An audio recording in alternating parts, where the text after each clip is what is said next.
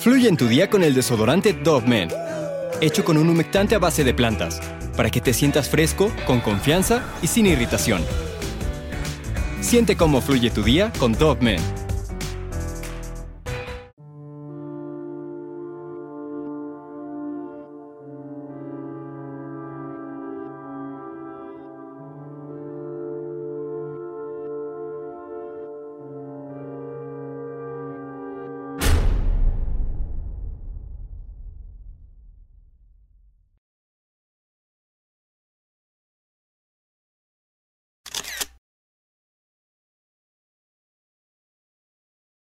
El 16 de enero del año de 1932 en la ciudad de San Francisco, esto en California, nacía la promesa familiar Diane Fossey. Bajo las influencias de su signo Sagitario, se desenvolvió como una persona brillante y muy positiva, además de tener un gran espíritu aventurero. De niña no la pasó del todo bien, pues sus padres se divorciaron. A su padre no lo volvió a ver después de eso, así que fue criada por su madre, una mujer de renombre social, y su padrastro, un hombre adinerado con quien no congeniaba del todo. Desde aquellos días ella ya había demostrado tener un gran interés por los animales y su intención era estudiar veterinaria, pero no aprobó el examen de ciencias así que terminó por elegir la carrera de terapia ocupacional en la Universidad Estatal de San José, se recibió y de inmediato comenzó a trabajar en un hospital de Kentucky donde duró algunos años más en el cuidado de niños enfermos de polio. A pesar de su ocupación en turno, ella siempre soñó con viajar a África, pues se encontraba motivada por su gran admiración al famoso investigador de mamíferos alemán George Schaller Diane decidió solicitar un préstamo y juntó sus ahorros para realizar un viaje a aquel lugar. El destino de la joven pronto le mostró el camino que debía seguir, pues al ser amante de la fauna, estando allá en su búsqueda por una oportunidad laboral relacionada con el cuidado de los animales, conoció al afamado paleontólogo Luis Leakey, a quien impresionó de manera inmediata con su gran personalidad. Aquel momento fue clave, pues se ganó la confianza del científico, quien más adelante le encomendó el estudio de los gorilas para comprender la evolución humana, ya que él en particular sostenía la teoría de que el hombre provenía de África y de los primates. La comunidad científica se extrañó al ver que alguien como Dayan se ofreciese para estudiar el comportamiento de los gorilas en libertad, pues sus estudios no tenían nada que ver con lo que ahora desempeñaría. La apasionada mujer se convirtió en una pieza importantísima en las investigaciones y a su vez parte del grupo de otras dos mujeres destacadas por sus arriesgados y profundos análisis en el campo de la zoología. En el estudio de los chimpancés se encontraba Jane Goral con los orangutanes, Virut Galdicas y Fossi con los gorilas. Las trimates, como las llamaban, cubrían las diferentes clases de primates Fieles colaboradoras de Leakey se adentraron en la selva para aplicar sus propios métodos de investigación.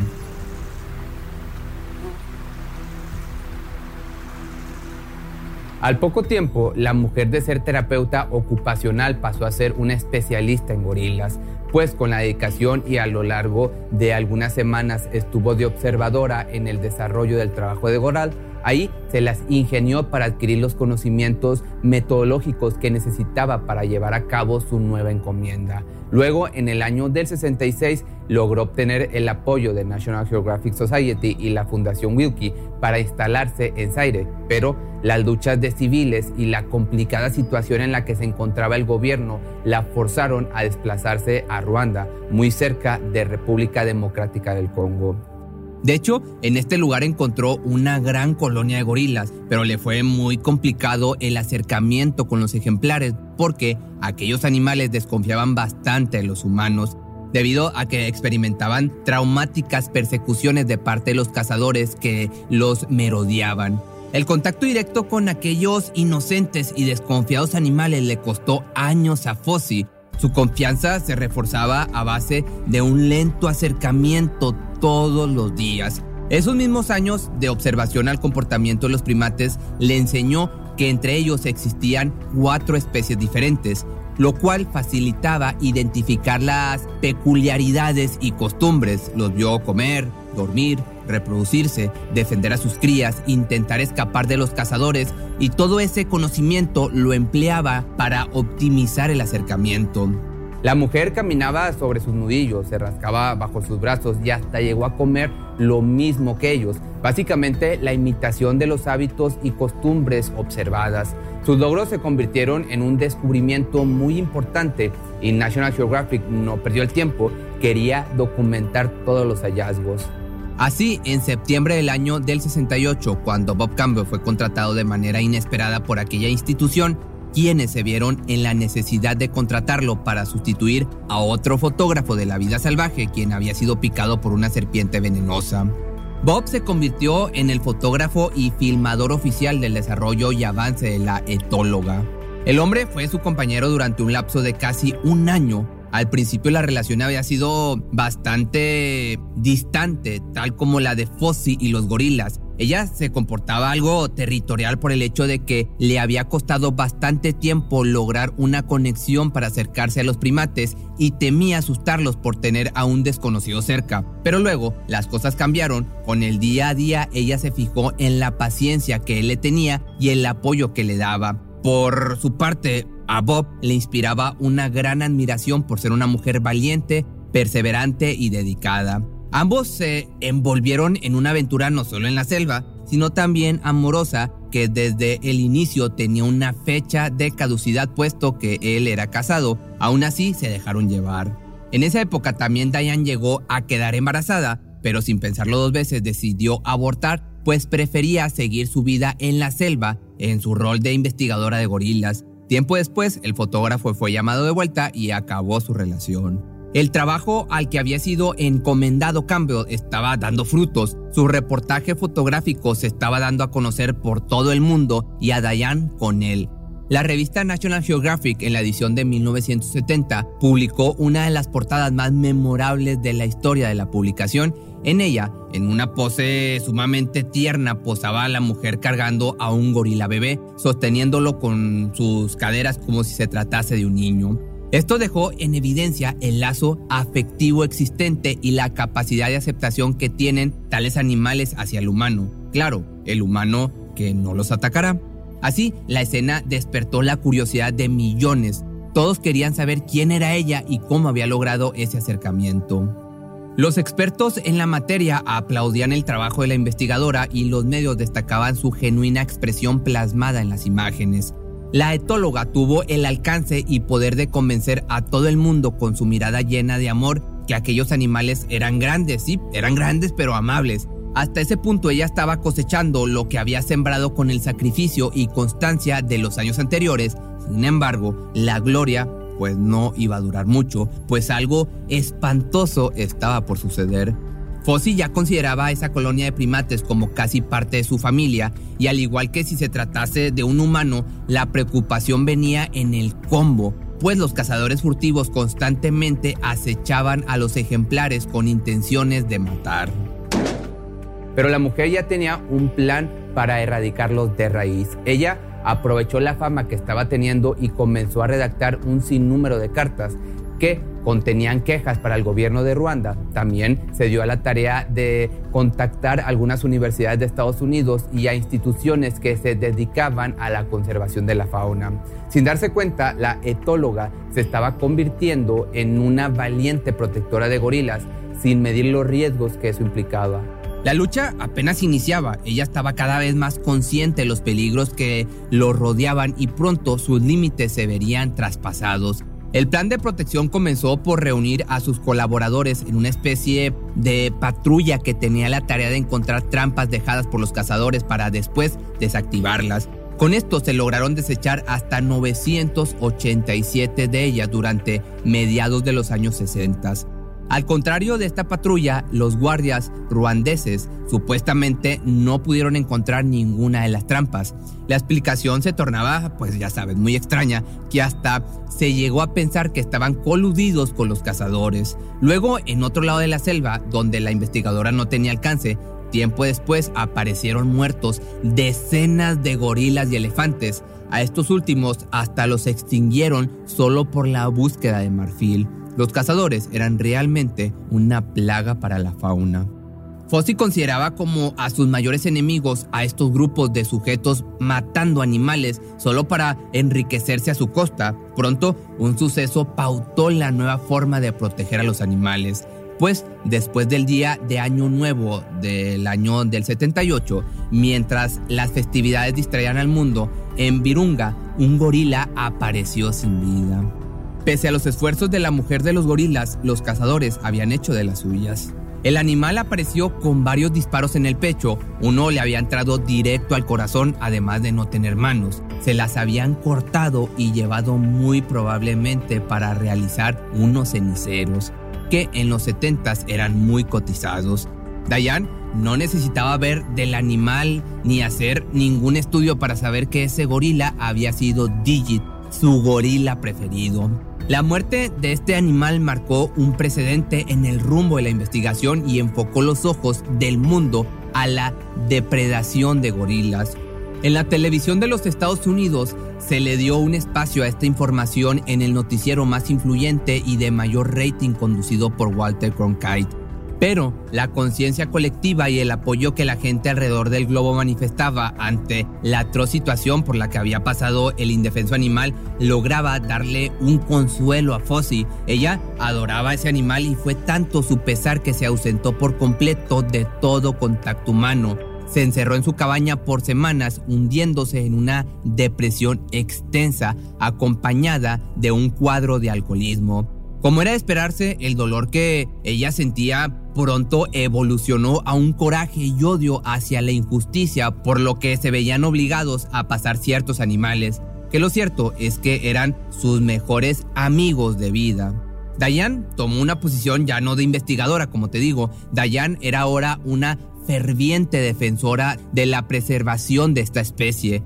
Ella, antes de la desgracia de Digit, de por sí ya era una mujer osada, y algo distante a los humanos, ahora se había convertido en una mujer extrema y radical. Ideó un conjunto de métodos para conseguir alejar a los que se atrevían a lastimar a sus protegidos. Se dice que aquellos eran exagerados. La mujer y sus colaboradores cometieron un sinnúmero de barbaridades en contra de los cazadores furtivos. Era como, digamos, una especie de purga, una persecución sin piedad y ella tomó la justicia por sus propias manos. Fueron tanto las situaciones llevadas al límite que propiamente Fossi se desconocía a sí misma, atacaba y disparaba sin medida a los cazadores, quemaba sus casas, incluso sin certeza de que fueran realmente responsables de ciertas situaciones, captaba a los hombres por días. Se comenta que una vez incluso secuestró a un pequeño hijo de un cazador para forzar a su padre que abandonara la selva. Diane estaba cometiendo crímenes por su causa, pero aquí la pregunta era, ¿era algo justo o era como una especie de Robin Hood de Ruanda? Esto ya tú me lo vas a decir al final. Algunas experiencias en base a esto lo comentó en su libro, donde con cierta satisfacción relata que en una ocasión logró atrapar a un cazador en pleno acto ella y sus colaboradores sometieron a esta persona, lo despojaron de su ropa, lo amagaron y en esta posición hicieron que él se arrepintiera toda su vida de hacer lo que había estado haciendo. Pues tomaron de sus partes nobles y con una planta con espinas, algo así como un cactus pero africano, comenzaron a tallarlo en su miembro. ¿Te imaginas lo doloroso y perturbador que suena esta anécdota de la mujer? que a la vez me la puedo imaginar sonriendo mientras citaba sus aventuras o mientras escribía este libro. A pesar de la conversión que había manifestado esta mujer, para el año del 83 se publicó su libro Gorilas en la Niebla, edición que terminó por colocar a Dayan como una figura mundial y de lo que ella logró aprovechar muy bien, pues creía que era un medio para la concientización y protección de los gorilas que eran presas fáciles de la depredación humana.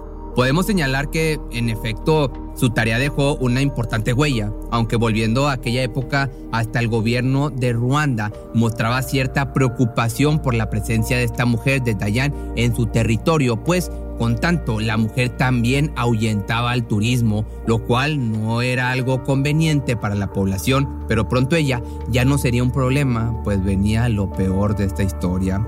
El 26 de diciembre del año del 85, luego del paso de varias horas, uno de sus asistentes se preocupó por ella pues ya debía haber estado en medio de la selva junto a sus gorilas. El chico se apresuró a la cabaña de Dayan que se encontraba en una montaña de Virunga, en Ruanda. Al llegar tocó su puerta y nadie abrió, gritó su nombre y nadie contestó. Un escalofrío recorrió su piel, pues la lucha que llevaba la investigadora le había acarreado muchísimos enemigos. Se podía decir que no estaba del todo segura. El joven rodeó la construcción en búsqueda de la mujer y vio algo bastante extraño. En un muro había un agujero grande por donde fácilmente cabría una persona. El asistente, desconcertado, decidió entrar a la casa por aquel hueco. El interior parecía haber sido tocado por un tornado y tan solo dos metros ahí estaba ella, tirada en medio de dos camas, con el pecho hacia el suelo, bajo un charco oscuro como el vino y que había salpicado las paredes donde ya estaba seca. Su cabeza presentaba un corte tajante que dividía su nariz en dos partes. De un machetazo le habían dividido el cráneo en partes casi simétricas. La escena, te la podrás imaginar, era espantosamente cruel. A un lado de su cuerpo permanecía una panga ensangrentada que luego se supo fue confiscada por la misma Fossi a un cazador furtivo años atrás y que tenía colgada como decoración en la pared de la cabaña junto a su cama. Al otro lado de su cuerpo se encontraba su pistola los estudios a la escena del crimen revelaron que la investigadora se había tratado de defender, pero al cargar su arma, por lo abrupto que suponen fueron los hechos, ella colocó las municiones incorrectas, lo que ocasionó la imposibilidad de defenderse. Dayan se habría defendido con todo lo que pudo encontrar, pues la cabaña, como te decía, presentaba signos de lucha por los vidrios rotos de objetos y de la mesa, además de otros muebles volteados. Pronto, la noticia de este crimen traspasó las fronteras.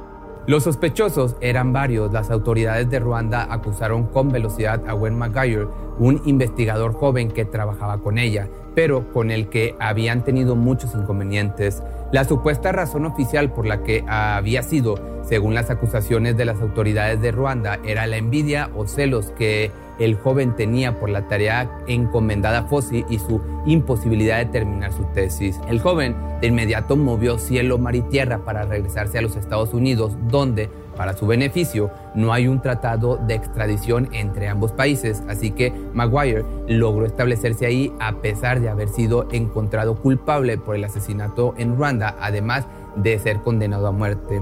Pero mucho se dice de lo dudoso que fue el veredicto de las autoridades, pues varios investigadores privados afirman que no existe prueba contundente que demostrase la culpabilidad del joven etólogo y sostenían que la probabilidad era elevada de ser acusado por ser un blanco fácil y para ya cerrar el caso.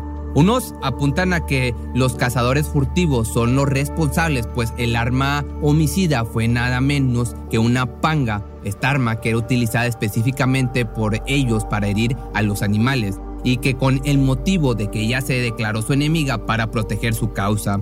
Otros comentaron que los responsables habían sido el mismo gobierno del Congo quien envió a alguien para su eliminación porque la investigadora afectaba el negocio del turismo en aquel lugar. Así, la lista de sospechosos que pudieran tener algún motivo para haberle quitado la vida se extendió y la conformaron casi todas las personas que pudieron haber tenido contacto con ella en los últimos 10 años de su vida y en los que también había cometido actos totalmente descabellados. La resolución de este caso no fue la última palabra en definitiva y el misterio despertó un gran interés para muchos. Pronto se avecinó la adaptación de esta emblemática vida y sus momentos de oscuridad en la pantalla grande en una película de Hollywood. Pero el entendimiento de la personalidad de la investigadora no fue tarea fácil pues poseía bastantes matices en su trayectoria como etóloga y la comprensión por la conducta animal, la lucha apasionada por la preservación de la especie, una serie de conductas poco convencionales, delitos y el misterio de su horrible muerte. El paso de la vida de esta mujer por este mundo logró mostrar los riesgos a los que estaban sometidos los gorilas y alertó de manera que mejoró la situación. Su muerte fue solo el inicio de su legado. Cuando su diario personal fue encontrado, la última frase decía lo siguiente, Cuando te das cuenta del valor de la vida, uno se preocupa menos por discutir sobre el pasado y se concentra más en la conservación para el futuro. Al parecer ella, al final, lo entendió todo. Pero si te gustó este tipo de video y quieres que haga otro, de hecho en un pasado hice el de un chimpancé también, igual y lo puedo volver a hacer, pero pues tú déjame tus comentarios aquí abajo y no olvides seguirme en Facebook y en YouTube. En Facebook subo videos a las 3 pm, hora de la Ciudad de México, y en YouTube a las 2.